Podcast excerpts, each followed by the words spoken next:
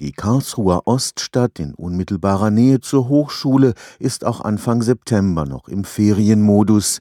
Jede Menge Parkplätze, am Morgen kaum Warteschlangen beim Bäcker und viele Rollläden fest geschlossen. Der Grund? Viele Studierende sind während der Semesterferien in ihre Heimatorte gereist. Sie kommen in der Regel erst zu Beginn des Wintersemesters zurück. Eine jetzt veröffentlichte Studie zeigt, ein Viertel aller Studierenden lebt nur während des Semesters in Karlsruhe. 1600 Studierende wurden von einem Forschungsteam des Instituts für Geographie und Geoökologie am Karlsruher Institut für Technologie befragt.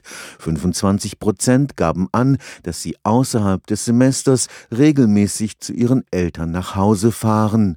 Multilokal nennt die Wissenschaft diesen Wohnstil. Das hat vor allem mit dem Wohnungsmarkt zu tun an den Hochschulstandorten. Da ist Karlsruhe noch ein relativ günstiger. Wohnungsmärkte wie in München, in Heidelberg, in Tübingen, also in Standorten Standorten, die noch stärker von den Studierenden bestimmt sind, sind so bedrängt, dass Studierende eben eine längere Pendelzeit in Kauf nehmen und diese erste Phase auf jeden Fall mal noch zu Hause bleiben. Professor Caroline Kramer hat die Studie zur Multilokalität geleitet.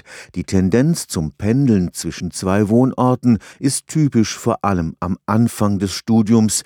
Das hat auch mit den Wohngemeinschaften zu tun, in denen viele Studierende heute leben. Man muss im Laufe des Studiums im zweiten, dritten Semester Menschen finden, mit denen man zusammen eine Wohnung beziehen möchte. Insofern ist das oft so eine Übergangsphase, weil man sich eben die Einzimmer- oder Zweizimmerwohnung allein gar nicht leisten kann. Man sieht richtig, wie der Anteil derer, die wöchentlich nach Hause fahren zu den Eltern oder die vorlesungsfreie Zeit zu Hause verbringen, wie der wirklich von Semester zu Semester abbröckelt und zunehmend der Lebensmittelpunkt nach Karlsruhe kommt. Möglicherweise ist dieser Wohnstil auch einer der Gründe, warum Arbeitsplätze auf dem Campus so gefragt gefragt sind. Es kann natürlich sein, dass man die Arbeitsplätze am Campus braucht, weil man in seinem privaten Wohnumfeld, was also durch die Quadratmeterzahl ein wenig begrenzt ist und durch Mitbewohner, dass man da einen ordentlichen Arbeitsplatz braucht, weil man einen ruhigen Gruppenarbeitsplatz in seinem privaten Wohnen, im multilokalen Leben einfach nicht bereitstellen kann. Also ich glaube schon, dass da die Hochschule in der Pflicht ist, Studierenden diese Arbeitsmöglichkeiten